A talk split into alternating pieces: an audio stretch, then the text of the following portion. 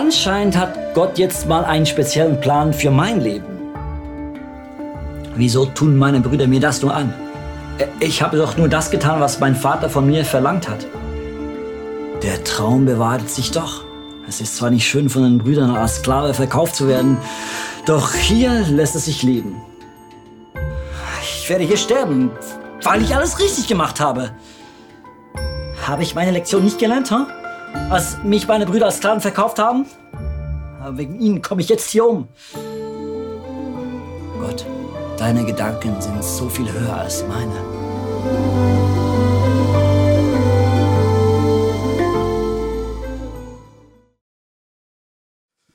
So, das Thema ist vom Dream to Destiny, vom Traum zu der Bestimmung. Und wir werden beginnen mit der Geschichte von Josef. Und äh, ich finde es hochinteressant. Äh, bei Josef gibt es so einen Satz, der in, wird in der Bibel immer wieder erwähnt. Und das heißt, Josef hatte die Gunst Gottes.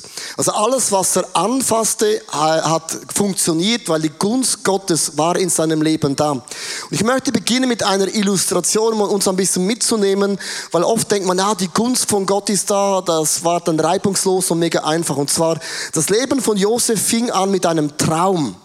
Und wenn man so auf einer Grafik einen Traum von Gott bekommt, das kann eine Vision sein, das kann äh, eine Leidenschaft sein und es ist interessant, wenn du was von Gott hörst, das interpretiert man dann auch immer, wie das dann eines Tages rauskommen wird. Aber vom Traum zur Bestimmung von Josef lag immer eine Strecke von 13 Jahren. Also vom Wort Gottes bis zur Erfüllung vergingen 13 Jahre. Und im Leben von Josef in diesen 13 Jahren gab es zehn Tests, den Josef bestehen durfte. Und wenn man die Illustration anschaut, denkst du, das kenne ich. Es ist wie an der Achterbahn, mal oben, mal unten, mal links und rechts, weil im Reich von Gott ist nichts einfach geradlinig. Das heißt nicht, Gott segnet dich und es geht nur nach oben, sondern es hat krasse Schwankungen. Und wenn man das Wort Test hört, dann fühlt man sich oft in der Schule. Ich hatte nie gerne Tests, weil Tests sind mega anstrengend. Aber aus jedem Test, das ist ein Wortspiel in amerikanisch, aus jedem Test wird ein Testimony. Aus jedem Test wird ein Zeugnis. Die Geschichten, die wir erzählen, kommen immer aus einer Testphase heraus. Lass uns ganz kurz anschauen, die zehn Tests, die Josef in 13 Jahren äh, überleben musste, war eigentlich ein Stolztest. Es war zum Beispiel auch äh, Vergebungstest, Begabungstest. Zehn Dinge, wo Gott eigentlich am Herzen von Josef ein bisschen anklopfte. Und es ist mega wichtig, dass du weißt, Gott ist kein Spießer Gott ist auch nicht ein Lehrer, der Hauptsache Test dir eins reinbringt, damit dein Leben mühsam ist, sondern jeder Test hat nämlich eine ganz bestimmte Aufgabe. Und das musst du dir jetzt merken, wenn immer du das Wort Test hörst. Und zwar das Bild von Michelangelo. Und zwar, er hat ja die David-Statue gemeißelt. Und er stand vor einem großen Marmor. Und dann haben sie gefragt, wie hast du aus dem Marmor den David rausgebracht? Und seine Antwort war gewesen, ich habe alles beim Marmor weggeschlagen, was nicht zu David gehörte. Wenn du hörst, Gott hat den Josef zehnmal getestet, hat Gott zehnmal Dinge weggeschlagen, die nicht zu Josef gehörte. Man kann es auch mit einem Herz äh, vergleichen. Unser Leben ist wie ein Herz, es gibt Angst, und Gott schlägt die Angst weg in unserem Herzen, dann kann es sein, dass wir Stolzfaktoren haben und Gott testet uns und nimmt diesen Stolz weg. Es kann sein, dass wir mega egoistisch sind und Gott sagt, das gehört nicht zu dir und Gott schlägt es weg und das ist nicht mehr ein Teil von deinem Herzen. Und irgendwann auch Unsicherheit testet Gott, er nimmt es weg und irgendwann wirst du merken, dein Herz ist sowas von rein und dein Charakter ist sowas von wunderschön. Wenn immer du das Wort Test hörst, ist es nicht schlimm, sondern Gott nimmt Dinge weg, die gar nicht zu dir gehören. Und das alleine ist schon ein wunderbares Bild. Und ich möchte euch mitnehmen äh, in das Leben von Josef und ich weiß ja nicht, was für ein Bild du von Josef hast. Aber als ich ein bisschen den Josef studiert habe, habe ich gemerkt, Josef war nicht anders als die meisten Menschen, das heißt als ich und du. Josef, 1. Äh, Moses 37, Vers 2. Josefs Aufgabe war es, die Schafe und Ziegenherden seines Vaters zu hüten, zusammen mit seinen Halbbrüdern, den Söhnen von Bila und Silpa. Zu Hause verriet er seinem Vater, was die Brüder Schlechtes taten. Mit anderen Worten, geile Bruder. Also beginnt es schon mal, man merkt, die, die, der Segen von Gott war mit Josef. Aha. Ich meine, in meiner Schule gab es auch einen Typen, der hat uns immer ver, verpfiffen. Und im Winter, wo es kalt war, haben wir ihn gepackt, im Winter, mit den Kleidern in den Fischteich reingeworfen. Und von dem an war das Thema dann für ihn erledigt. Josef hätte man das Gleiche machen müssen. Dann heißt es weiter in 1. Äh, Mose 37, Vers 3 bis 4. Jakob liebte Josef mehr als die anderen Söhne. Schön für ihn. Weil er ihn noch im hohen Alter bekommen hatte. Darum ließ er für ihn ein besonders vornehmes, prächtiges Gewand anfertigen. Natürlich merkten Josefs Brüder, dass ihr Vater ihn bevorzugte. Sie hassten ihn deshalb und konnten kein freundliches Wort mehr mit ihm reden. Also merkst du, der Vater war auch nicht so schlau, hat die Sache noch ein bisschen verschlimmert. Und jetzt denkst du, ja logisch, wenn ich Gott gewesen wäre, hätte ich Josef auch getestet. Das ist ja offensichtlich, dass es Dinge gibt, die unbedingt aus dem Herzen rausgehen müssen. Und jetzt wird es noch schlimmer. Eines Nachts hatte Josef einen Traum und für diesen Traum konnte nichts dafür, weil Gott gab Josef einen Traum. Gott gibt dir eine Bestimmung, Gott gibt dir eine Prophezeiung, Gott gibt dir eine Vision. Vision. Das macht Gott. Als seinen Brüdern am nächsten Morgen davon erzählte, weiß ich nicht, ob das schlau ist. Wurden sie noch wütender auf ihn, hörten mal was ich geträumt habe, rief Josef. Lass uns ein bisschen in das Herz von Josef hineintauchen per Clip. Was soll das? Vater war doch sonst immer auf meiner Seite. Ich habe mir diesen Traum nie selber ausgesucht. Die sollen sich mal alle nicht so zieren.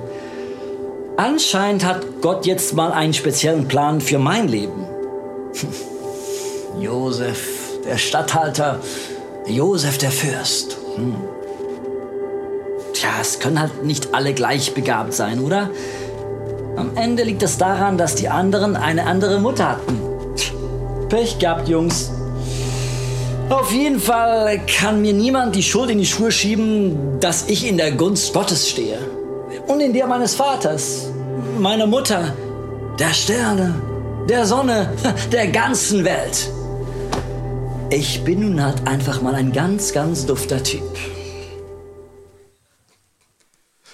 So. Josef. Ja, ja, der Josef, die Gunst Gottes war mit ihm. Ja, ja. Ich möchte diesen Vers vorlesen, so ein bisschen mit dem Josef-Style. 1. Mose 37, Vers 7 bis 11. Also, wir waren auf dem Feld und banden das Getreide in Garben zusammen. Da richtete es meine Sicht plötzlich auf und blieb aufrecht stehen. Ja, aber eure dagegen bilden einen Kreis darum und verbeugten sich tief vor meiner Garbe. Was? Du willst also König werden, dich als Herrscher bei uns aufspielen? schrien seine Brüder. Sie hassen ihn noch mehr, weil er das geträumt und so selbstherrlich davon berichtet hatte. Bald darauf hatte Josef wieder einen Traum und auch diesmal erzählte er seinen Brüdern, hört mal zu. Ich sah, wie die Sonne, der Mond und elf Sterne vor sich mir niederbeugten, beschrieb er. Diesmal erzählte er den Traum auch seinem Vater. Was soll das? schimpfte der. Bildest du dir etwa ein, dass wir alle, dein Vater, deine Mutter und deine Brüder, uns dir unterwerfen? Josefs Brüder waren eifersüchtig auf ihn, aber seinem Vater ging der Traum nicht mehr aus dem Kopf. Ich möchte dir eine ganz, ganz sachliche, neutrale Schweizer Frage stellen. Wenn schon deine Brüder auf dich wütend sind und schon eifersüchtig sind, warum reibt man dann eine solche Prophezeiung noch den Leuten unter die Nase? Das macht man nicht, oder? Außer man will von Gott hart getestet werden. In der Warum-Frage gibt es drei Gründe, warum Menschen das dennoch tun. Erstens, es ist immer ein Wunsch nach Lob und nach Anerkennung. Das ist tiefer als jede Logik. Es ist immer ein Wunsch, von etwas Größerem dabei zu sein und auch ein Wunsch, in der Geschichte von Gott dazu zu hören. Mit anderen Worten, wenn Gott dir einen Traum und eine Vision gibt, ist es mega wichtig. Wie Maria, sie behielt es in ihrem Herzen. Das heißt in 1. Petrus, dass Gott widersetzt sich den stolzen Menschen. Also Josef hatte noch ein doppeltes Problem. Nicht der Vater und die Brüder, sondern Gott auch noch. Mit anderen Worten, dieser Stil, denn ist nicht optimal, weil es gibt keinen Grund, um stolz zu sein, weil Gott ist der Geber von allen guten Gaben. Also man hängt das besser wieder hin. Und dann gibt es aber die anderen, und das sieht man in den meisten Kirchen, das ist so ein bisschen die Demut. Kennst du Demut? Demut sieht immer scheiße aus. Ich habe noch nie einen demütigen Mann gesehen, gestylt. Ist immer so. Nein, nein, das bin ich dich. Nein, nein, nein, nein, ich, ich, ich bin schwach. Ich bin klein. Doch mein Herz ist rein. Und dann ist man überhaupt nicht zufrieden, wie man aussieht, aber ist Demut, dass ich keine Haare mehr habe? Ja, ist Demut, dass mein Hinterteil größer ist als mein Vorderteil? Und Demut heißt, ich kann nicht, es geht überhaupt nicht um mich. Und wenn ich ein Buch schreibe, ist nur mein Name, aber es geht eigentlich um Jesus, aber ich kann ja nicht den Namen Jesus schreiben, ich habe sie geschrieben wegen Copyright. Kennt ihr Demut, so die Demutschristen? Kann nichts, bin nichts, wir sind nichts. Alles, was wir sind, verdanken wir dem Herrn. Ich immer frage, welcher Herr? Und so diese Demutschiene, ganz ehrlich, die ist meistens auch Stolz. Weil Minderwert ist genauso Stolz. Und ich möchte euch das Bodo erklären. Ich hole den Worship-Leiter auf die Bühne, Tom Leim, möchte das ganz, ganz praktisch machen. Und zwar, wie wir oft umgehen, wenn man ein Feedback gibt. So, ich sage es unser Worship-Leiter, Tom Leim, schon lange dabei. Tom, äh, heute Morgen, du hast so gut mit deiner Worship-Band geworshipped. Das ist wirklich Worship-technisch so schön gewesen. Leo, nicht ich. Es war alles der Herr. So, machst du ein Kompliment und wirst schon mal auf die Seite geschoben. Denkst, super, muss ich gar nichts mehr sagen. Wenn es der Herr ist, kann er selber zu dir sagen. Hast du schon mal einen Worship-Leiter getroffen, der schlecht gesungen hat? Und er hat gesagt, ja, es war nicht dich, es war der Herr. ja, ja. Ich sage zum Dom, Dom, du hast mega gut geworshipped heute Morgen. Es war eine Freude. Alter, ich weiß, ohne mich läuft gar nichts in diesem Laden. He? Gibst ein Kompliment, fühlt sich auch nicht so gut an und dann denkst du, ja gut, äh, Gott kann dein Herz abstellen in einer Sekunde und du hast nicht mal das Zeit mehr, spiel mir das Lied vom Tod zu singen. So, was ist die, die, das Gesunde mit einem reinen Herzen? Das Ziel von Gott ist immer, unser Herz rein zu machen durch Tests. Also, ich sage zu Dom, dem Leim, Dom Leim, super geworshipped, ich habe die Präsenz von Gott so gespürt und gefühlt. Danke vielmals. Vielen Dank, Leo. Danke für deinen unermüdlichen Einsatz. Das fühlt sich mega krass an. Mit anderen Worten, Dom sagt, das Worship-Talent habe ich mir nicht ausgesucht, das ist ein Geschenk Gottes. Und Gott schenkt dir Talente, für das hast du gar nichts gemacht, das ist ein Geschenk. Aber man muss es umarmen, annehmen und dann muss man es rocken, so hart es geht für unseren Gott im Himmel. Und das ist die gesunde Balance. Tom, vielen Dank, Applaus Tom, du bist ein guter Schauspieler, hast gut gemacht. Und es ist mega wichtig, dass man kann bei einem Pferd immer auf zwei Seiten runterfallen. Du kannst auf die Stolzfalle fallen oder auf Minderwertigkeitsgefühle. Beides ist tödlich. Es ist immer die Mitte. Und ich möchte uns so drei Gedanken mit auf den Weg geben. Erstens, gib nicht an. Gib nicht an. Gib nicht an in deinem Leben. Stop talking. Hör auf zu reden. Start doing. Beginnen wir mal was zu tun. Weil Josef hat nur gesprochen, ich habe einen Traum, ich habe einen Traum, ich habe einen Traum, ich bin gesegnet, ich bin gebläst, Gott ist für mich, ich werde mich alle anbeten. Und er hat gar nichts gemacht. Es gibt Menschen, die wissen haargenau, was sie machen müssten. Und es bleibt noch immer beim Traum. Und Gott sagt irgendwann, start doing. Beginne das umzusetzen, was Gott dir in dein Herz hineingelegt hat. Ein gutes Beispiel ist Moses. Gott erscheint Moses in einem brennenden Dornbusch. Und Gott sagt zu Moses, ich habe dich berufen, das Volk Gottes aus Ägypten herauszuführen. Und dann sagt Gott, wow, ich habe den Moses ausgesucht. Und Moses sagt zu Gott, du, äh, äh, äh, es ist ein Problem. Erstens, ich kann nicht reden. Zweitens, sie werden mir gar nicht glauben. Und drittens, wie heißt du überhaupt? Und dann sagt Gott zu Moses, steh auf und geh. Es gibt immer in unserem Leben den Moment, wo Gott sagt, stop talking. Stop talking. Do it. Ich möchte einen Bibelvers vorlesen von Moses und dann finde ich sehr, sehr spannend. Es heißt in 4. Moses 12, Vers 6 bis 7. Hört, was ich euch sage. Wenn ich einem Propheten unter euch etwas mitteilen will, erscheine ich ihm in einer Vision oder spreche im Traum zu ihm. Aber mit Moses aber rede ich anders. Denn er ist mein treuer Diener, ihm habe ich mein Volk anvertraut. Merkst du, treuen Menschen spricht Gott anders. Menschen, die tun, die bewegen, hat Gott eine andere Sprache. Das ist so. Du sagst jetzt, das kannst du nicht so sagen. Doch, das kann ich. Steht genauso. Weil Gott hat eine Liebessprache und das ist Treue. Treue Menschen sind Menschen, die das, was sie hören, auch tun. Josef hat nur gesprochen und hat nichts getan. Und Gott musste diesen Stolz aus dem Herzen von Josef wie eine Operation rausnehmen. Ich möchte euch zwei kleine Geschichten erzählen, die ich erlebt habe, um es ganz, ganz praktisch zu machen. Und zwar, ich habe in Asien gepredigt, das war in einer Church A in Kuala Lumpur. Habe ich gepredigt über Säen und Ernten. Wenn du eine Not in deinem Leben hast, dann pflanze einen Samen. If you have a need, plant a seed. Wenn du Not hast, pflanze einen Samen.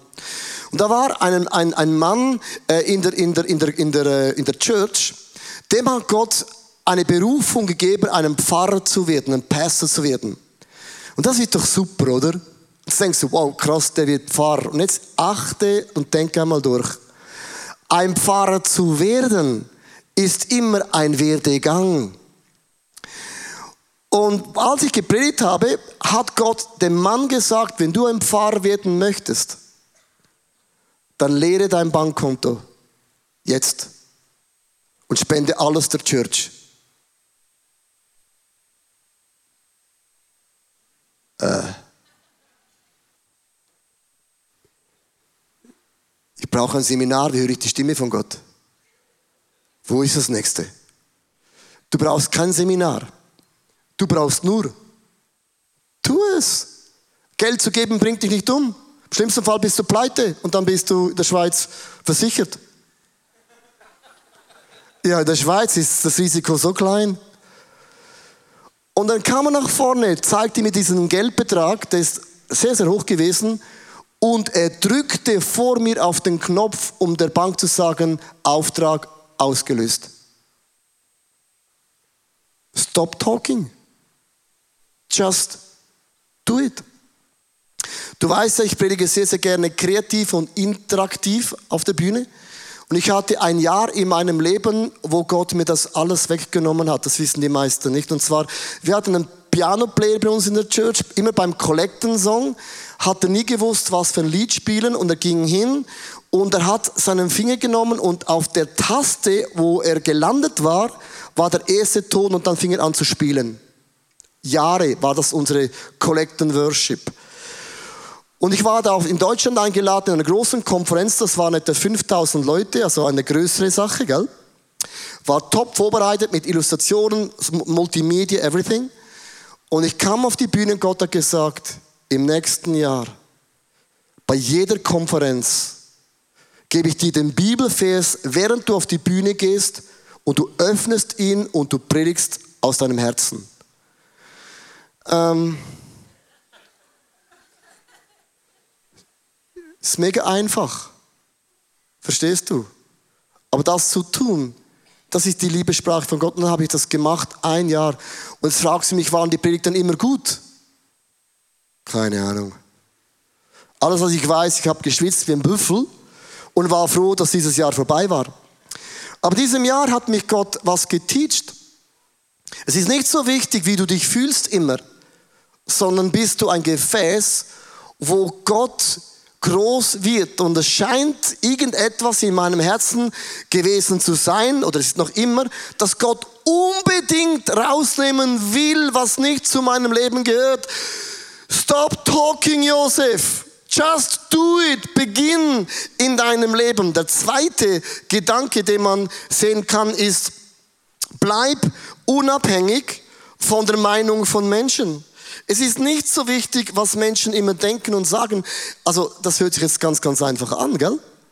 Aber wir sind mega abhängig, was sagt meine Mutter, was sagt mein Vater, was sagt meine Frau, was sagen meine Kinder, was, was sagen die Leute, die ich gar nicht groß kenne, was denken die über mich. Und Rainer Bonke war ja bei uns im, im ICF, hat ein super Zitat gemacht, ich habe das schon hundertmal gefühlsmäßig wiederholt, aber er sagte was sehr Interessantes. Er sagte, ich werde nicht vom Applaus der Menschen leben, Genauso auch nicht vom negativen Feedback der Menschen. Mit anderen Worten, weder Kritik noch Anbetung wird in mir etwas bewegen. Und ich weiß, einen solchen Satz kann man schon sagen. Man kann ja alles sagen, sind ja einfach Wörter. Aber Gott testet solche Aussagen. Hast du es gewusst? Also, der Punkt ist das, wenn ich zu euch predige, challenge mich Gott genauso. Weil man kann nicht nur laut sein, sondern Gott challenged dich selber auch. Ähm, ich habe vor, äh, im, im, wir haben die Hashtag Jesus-Serie, ihr euch vielleicht noch erinnern, immer Anfangsjahr, da fragen wir ja Gott, Gott, äh, was soll ich tun? Gibt es irgendetwas, was ich verändern könnte? Und ich hatte zwei Dinge gehört und eine Sache war gewesen, ich sollte kein Zucker, keinen weißen Zucker, keine Schokolade, keine Gummibärchen, nichts mehr von dem essen. Und ich habe das dann 40 Tage durchgezogen, habe gedacht, wow, cool, ich habe dabei abgenommen. Äh, das ist immer eine gute Sache in meiner Größe. Und, und dann nach, vier, nach 40 Tagen hat Gott mich gefragt, und jetzt? Ich und jetzt äh, back, back to normal, jetzt, wieder, äh, jetzt esse ich noch mehr als vorher. Und dann hat Gott gesagt, das macht man doch nicht. Er hat gesagt, ja, das stimmt schon, aber das machen ja alle. Und dann hat Gott mich gechallenged, dass ich ein Jahr, muss hören, ein Jahr nicht auf, auf ein Jahr auf Zucker verzichten sollte. Keine Schokolade, auch keine Lederach-Schokolade, kein Eiscreme, kein Gelati, nichts, was weißen Zucker soll ich essen.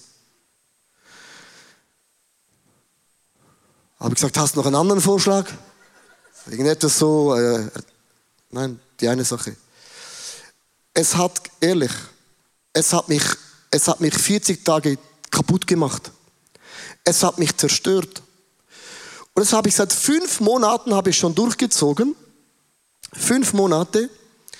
Und weißt du, was interessant ist? Wenn ich an einem Restaurant bin und ich esse kein Dessert, ich werde immer kritisiert. Komm doch, ist doch nur ein Dessert. Sag ich mir, wieso motivierst du mich für den Teufel? Und wenn du eine Allergie hast, dann oh, armer Allergie, oh schlimm. Aber sagst das Gott, wirst du immer sagen, ah, das kann man doch nicht so sehen, das ist doch nicht schlimm.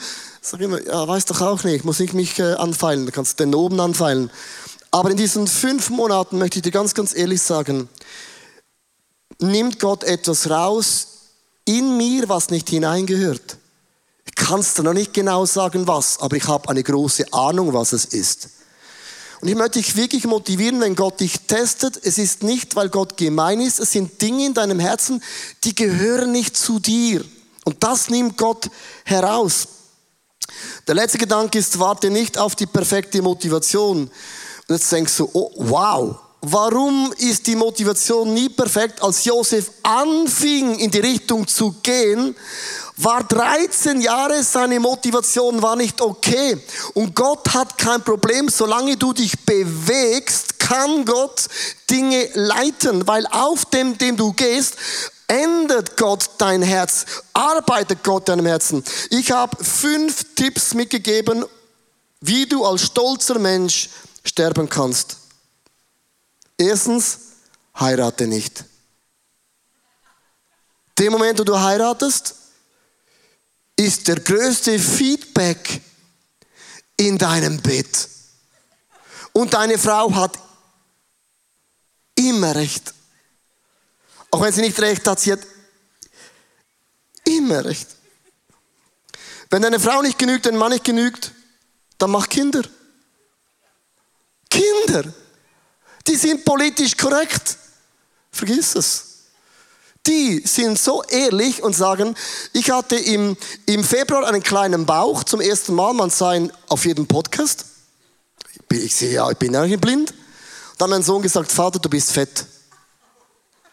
Kannst du nicht ein bisschen Liebe sagen? Nee, Fett ist Fett. Ja. Geh in kein, keine Small Group, dann wird da nie jemand reinreden. Helfe ja nicht in einem Team mit in der Kirche, weil wenn du mitarbeitest im Team, Menschen verletzen und in der Kirche ist es dann noch heilig verletzt. Lies nie in der Bibel, weil die Bibel, die challenge dich immer. Und ich möchte hier mit den anderen Worten sagen, in dem Moment, wo du dich verbindlich machst im Leben, hast du Menschen, du hast Situationen, wo dein Herz offen darlegt. Und dann ist die Frage, was machst du mit dem?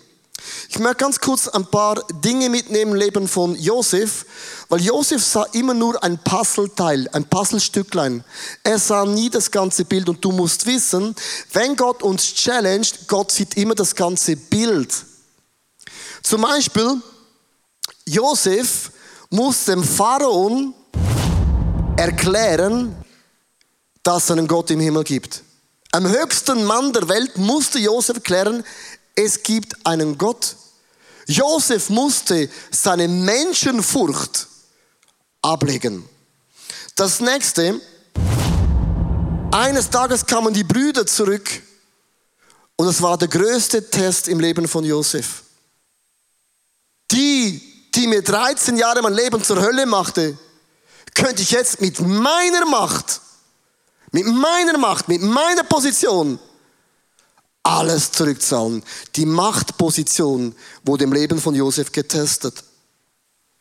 Das nächste, es kam eine Hungersnot in das Land und Josef hatte eine Strategie und das machte etwas in seinem Ego. Und sein Stolz, sein Ego wurde in der Hungersnot mächtig getestet. Das nächste, Josef hat Flüchtlinge in das Land gelassen. Millionen von Menschen wiedergeholfen. Und es war der Test vom Wohlstand. Wenn wir alles für uns behalten, dann haben wir genug. Aber zu teilen, zu geben, löst immer etwas aus im Herzen. Das nächste, Josef wurde der Stehfau vom Pharaon, eine unglaublich hohe Position und seine Begabung wurde getestet. Das nächste, Josef deutete im Gefängnis die Träume.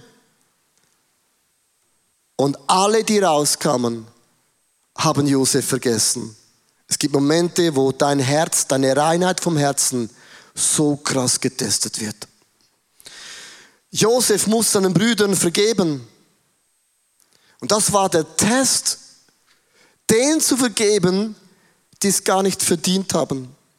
Und so gab es noch viele andere Tests im Leben von Josef. Mit anderen Worten, Gott hat 13 Jahre an diesem Herzen gearbeitet. Ich möchte hier eine Frage zum Ende stellen. Warum hat Gott Josef nur den Traum erklärt? Warum hat Gott ihm nicht diese zehn Tests, Josef, du wirst zehn Tests durchlaufen dürfen? Weil Gott ist nicht dumm. Wenn Gott uns die Tests zeigen würde, würden wir alle abwinken. Sucht er jemand anders? Gott beginnt mit einem Traum, mit einer Vision, mit einer Leidenschaft, mit einer Prophetie und die ist immer größer als deine Jetzt-Situation. Du denkst, wow, come on Gott, let's change the world. Und während du gehst, merkst du, oh, oh, oh, äh, ist gar nicht so einfach. Ich möchte enden mit einer Geschichte aus meinem eigenen Leben, dass du ein bisschen hineinfühlen kannst. Als ich ICF Zürich mit angefangen habe in einem Team, hatte ich einen Traum, Kirchen zu bauen, Schweiz und Zürich für Gott zu verändern. Das allererste, der ersten Konferenz, wo wir hatten, gab Gott mir eine Vision und die war so klar. Ich sah in meinem Innenbild Tausende von Leitern und Leiterinnen vor mir. Und immer wenn Gott zu mir spricht, ich schreibe mir das nieder mit Datum und jedes einzelne Detail. Und ich wusste, das ist meine Bestimmung. Ich werde Tausende von Leitern und Leiterinnen auf der ganzen Welt für die Sache von Gott freisetzen. Das ist meine Bestimmung. Für das habe ich mein Leben gegeben. Aber was Gott mir nicht erklärt hatte, das Coaching. Coaching ist hart. Du erklärst das Gleiche hundertmal und noch einmal und noch einmal. Und dann sagen sie ja, gehen raus und machen das weiter, was sie immer gemacht haben. Kennst du das? Nee. Hast du Kinder? Hast du eine Frau? Ein Hund? Noch schlimmer. Wenn du was aufbaust, ich habe gar nicht gewusst, dass Kirche Aufbau, das ist anstrengend. Das hat mir niemand gesagt.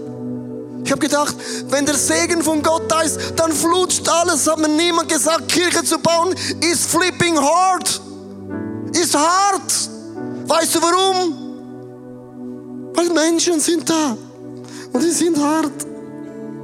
Gott hat mir ein Bild, eine Vision gegeben wie bei Josef. Und ich habe gedacht, das ist meine Bestimmung. Aber der Weg dahin testet Gott das Herz immer und immer und immer und immer wieder. Ich habe ein Slide zum Ende. Am Anfang glauben wir, es geht nur um mich. Das glauben wir am Anfang. Und irgendwann glauben wir, es geht nur um mich. Meinen wir. Meinen wir. Das nächste. Meinen wir. Genau das gleiche. Und irgendwann merkst du, es geht immer nur um ihn. Das war ein Weg von 13 Jahren im Leben von Josef, wo er gemerkt hatte, es geht gar nicht um mich, es geht um den Namen Gottes. Ich möchte diese Celebration auch in allen Locations folgendes beenden. Ihr habt so Zettel, äh, in der Church haben wir so Zettel hier vorne. Da heißt zum Beispiel, was ich Jesus heute hinlegen möchte, kann man aufschreiben. Auf der Rückseite hat es, was sind die Wünsche, wo Gott eingreift. Und ich möchte eine sehr interaktive Zeit gehen, wo Gott wirklich Wunder bewirkt in unserem Leben. Weil das ist nicht einfach nur eine Predigt, die man hören kann, sagst, das weiß ich alles, sondern Gott hört nie auf, unser Herzen zu testen. Never. Bis wir Jesus ähnlicher sind. Und hier vorne hat es ein Kreuz, du kannst gerne so einen Zettel nehmen, Dinge ausfüllen und dann zu Jesus bringen. Verstehst du? Bring es zu Jesus. Wir haben das Abendmahl da, wir haben ein Gebetsteam da. Du kannst auch auf die Knie gehen vor dem Kreuz. Und es ist mir mega wichtig, dass du heute Morgen dein Herz hinhältst. Wenn du sagst, ja, äh, bei mir ist alles gut, äh, dann frage mal Jesus, Jesus, ist alles gut bei mir? Dann höre. Es ist mir mega wichtig, dass wir haben uns entschieden, als Frauen und Männer Gottes, den Willen von Gott zu tun. Und kein Herz ist perfekt, aber während du gehst, ändert Gott dein Herzen. Arbeitet Gott an deinem Herzen. Mir hat jemand gefragt vor ein paar Wochen, jetzt bin ich so in meinem zarten Alter von 60 Jahren. Warum fordert Gott mich noch immer heraus?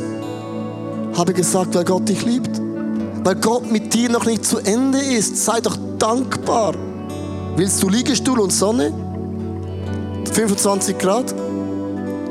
sondern Gott hat einen Plan mit deinem Leben. Und ich möchte euch einladen, die Worship Band singt Lieder In allen Locations.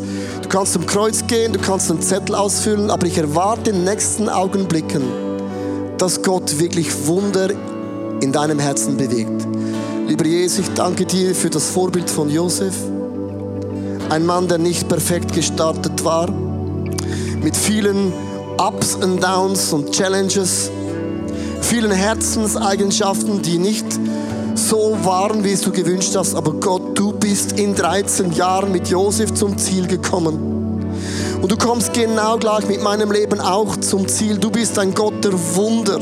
Ein Gott, dem sind alle Dinge möglich. Und ich möchte dich jetzt bitten, Heiliger Geist, lass mich verstehen, warum du gewisse Tests in meinem Leben zulässt, was du genau rausnehmen willst.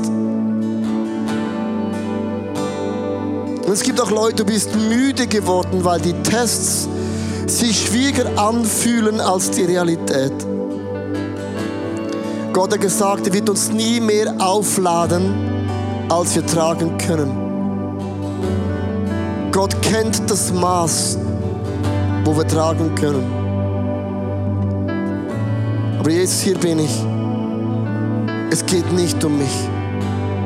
Es geht nicht um meine Fähigkeiten, um meine Bestimmung, um meine Ziele, um meine Träume, um meine Pläne. Dem Tag, wo ich dir gesagt habe, Jesus, komm in mein Leben, habe ich gesagt, Jesus, nicht mehr ich lebe in mir, sondern du lebst in mir. Nicht mein Wille geschehe, sondern dein Wille geschehe. Nicht zu meiner Ehre, sondern zu deiner Ehre. Heiliger Geist, ich lade dich wirklich ein, komm du mit der Gabe der Offenbarung, der Heilung, der Ermutigung, der Freisetzung. Just fall.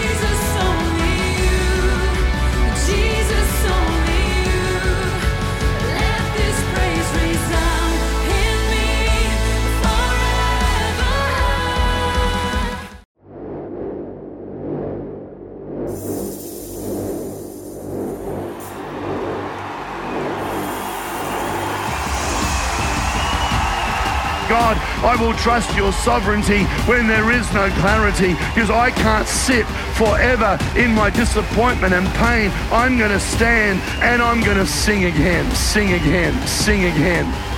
Fear loves to limit you. Fear loves to keep you where you are. Fear wants you to do what you have always done and never do anything else. Fear wants to shackle your po- po- po- po- potential, and fear always wants to limit you. But every everlasting change starts with the Word of God. The Word of God has a power in it like nothing else. Jesus, I'm afraid. Jesus, let's do it. And there are moments when you are in a ladder, when you are facing an area where you're super afraid. Pray, grab, hold, face, and please don't give up.